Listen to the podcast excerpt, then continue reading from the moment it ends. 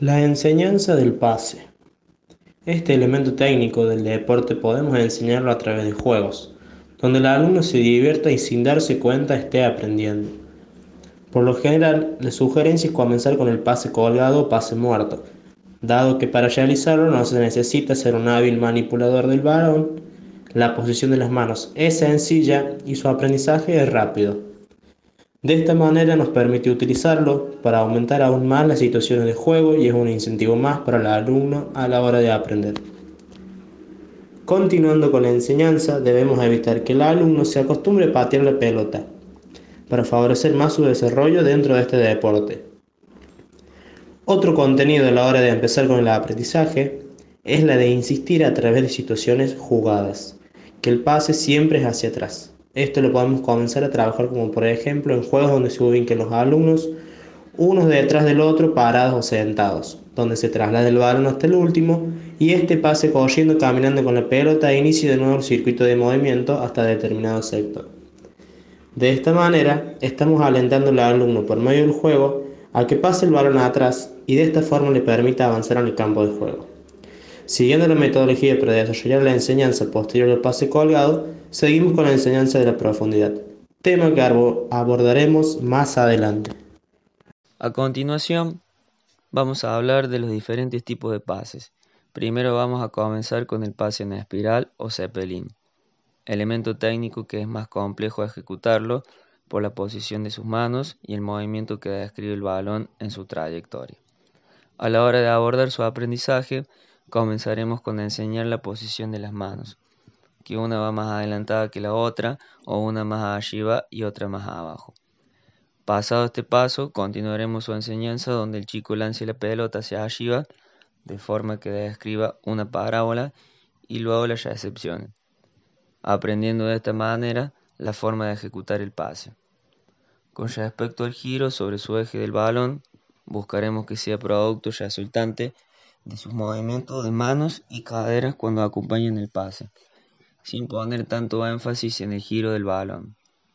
Luego tenemos el aprendizaje del pase a través del tackle, pase de faja y palomita, elementos técnicos que se abordarán con el transcurso del alumno por este deporte en edades o momentos más avanzados de juego. Dado que los pases esenciales para el desarrollo del juego y continuar con el aprendizaje del alumno son el pase colgado y el de la espiral o zeppelin. Componentes técnicos individuales. Pase colgado.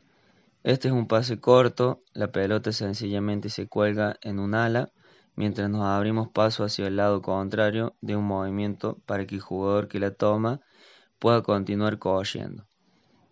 Este pase se utiliza para acelerar el juego con la pelota desde una distancia corta.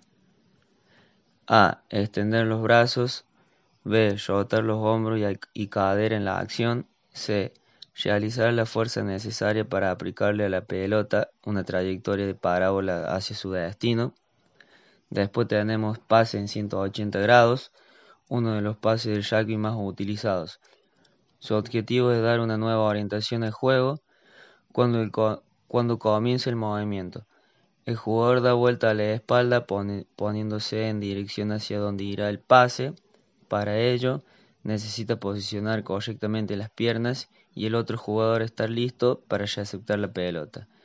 Es necesario controlar la velocidad a la que se gira la cadera y visualizar la potencia que tendrá el pase mediante el lanzamiento con las manos. Pase zambullida. Cuando la acción es intensa y hay poco tiempo para reaccionar, el pase en zambullida es un gran aliado.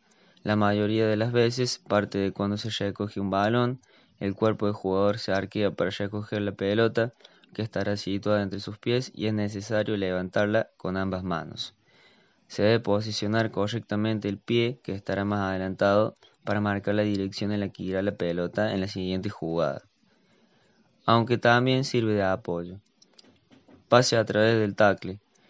Luego de ser tacleado, el jugador solo podrá pasar la pelota cuando esté en contacto con el suelo.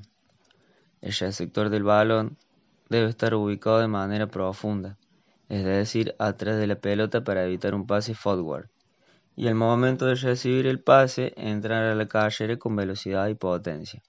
La técnica del pase será con las dos manos y desde el pecho.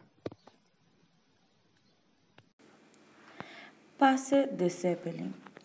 Es uno de los más utilizados para las trayectorias largas y seguras.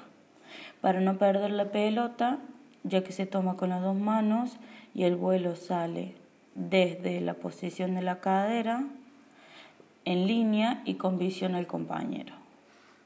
Inicia la acción con las dos manos a los lados de la pelota, finaliza con el giro de la mano posicionada en la parte externa de la pelota. Pase de faja. Se efectúa posterior a un amague del jugador que porte el balón. Será a una mano y por la espalda. De esta manera se llevará consigo al defensor e interpondrá su cuerpo entre el defensor y el compañero que recibe el pase. Y así podrá continuar su carrera en la dirección contraria. Si el jugador amaga hacia la derecha, será con ese mismo brazo que hará el pase y viceversa hacia el otro lado. Patada de globito o sombrero. Llevar la pelota en el traslado con dirección de enfrentar a la línea defensiva. Golpear la pelota para que la misma supere en altura a la línea rival. Realizar una aceleración en búsqueda de la pelota. Pase de palomita. El peso corporal sobre los dos apoyos Tomar impulso con acción de flexo-extensión de las piernas. Arrojarse en el aire continuado con el movimiento de los brazos en destino hacia el receptor. Movimiento de muñecas acompañado con el movimiento que culmina la acción. Melee o Scrum. Un melee o scrum solo puede tener lugar en el campo de juego. Está formado por jugadores delanteros de ambos equipos, agrupados de manera que permitan que el balón se lance al suelo entre ellos. Se utiliza para poner el balón en juego luego de una infracción leve. El jugador colocado en el centro de cada primera línea es el talonador y los jugadores que están a ambos lados son los pilares. Está formada por ocho jugadores de cada equipo. El jugador que introduce la, guinda es el medio melee o medio scrum del equipo no infractor y es este el que normalmente levanta el balón de, luego del scrum para reiniciar el juego. En el Rugby 7, el Scrum está formado por tres jugadores y solamente participaría la primera línea, es decir, los dos pilares y el talonador o hooker. Line out. Cuando el balón o un jugador con el balón salen por una de las líneas de lateral, se produce un saque lateral. Los delanteros de cada equipo forman dos estructuras lineales perpendiculares a la línea de banda, separadas entre sí por un metro de distancia, entre las líneas 5 y 15 metros. El hooker del equipo que no tira el balón hacia afuera es el encargado de lanzar el balón entre las dos líneas. Rook un rook se forma si la pelota está en el suelo y uno o más jugadores de cada equipo sobre sus pies se agrupan alrededor de ella. Los jugadores no deben jugar la pelota con las manos en el rook y deben utilizar sus pies para desplazar la pelota o empujar más allá de ella de modo que salga en el último pie del equipo, momento en el cual puede ser tomada con las manos. El maul un maul ocurre cuando el portador de la pelota es agarrado por uno o más oponentes y uno o más compañeros del portador de la pelota también está agarrado. La pelota no debe estar en el suelo. El equipo en posición de la pelota puede intentar ganar terreno empujando a sus oponentes hacia la línea de marca de los oponentes.